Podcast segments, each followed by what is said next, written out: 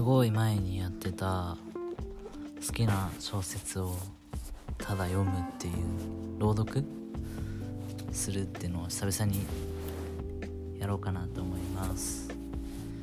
で読むのが村上春樹の1984しかもブックさんの終わり。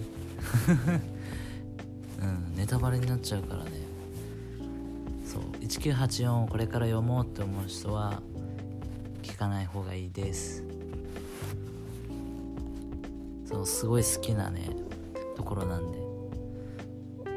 読んでいきます。2人はその夜赤坂にある高級ホテルに部屋を取る。彼らは部屋を明るくしてそれぞれの服を脱ぎベッドに入って抱き合う。語り合わなくてはならないことは数多くあったがそれは夜が明けてからでいい。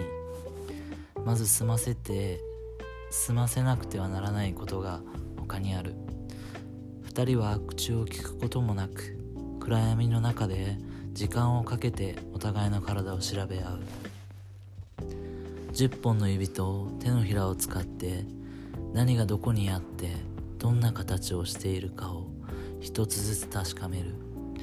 秘密の部屋で宝探しをしている小さな子供たちのように胸をときめかせながらそして一つの存在を確かめるとそこに唇をつけて認証の封印を与える。時間をかけてそれだけの作業を終えると空豆は天狗の硬くなったペニスを長い間手に握っている。かつて放課後の教室で彼の手を握ったのと同じように。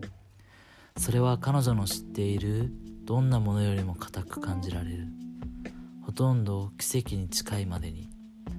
それから空豆は足を開き体を寄せそれを自分の中にゆっくりと導き入れる。まっすぐ奥の方まで。彼女は闇の中で目を閉じ深く暗く息を飲む。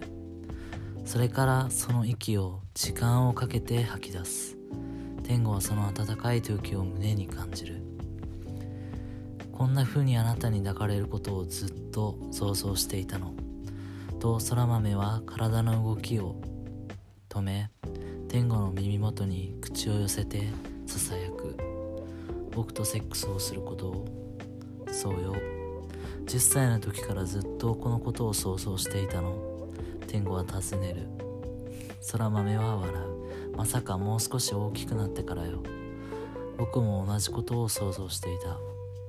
私の中に入ることを？そうだよ。天狗は言う。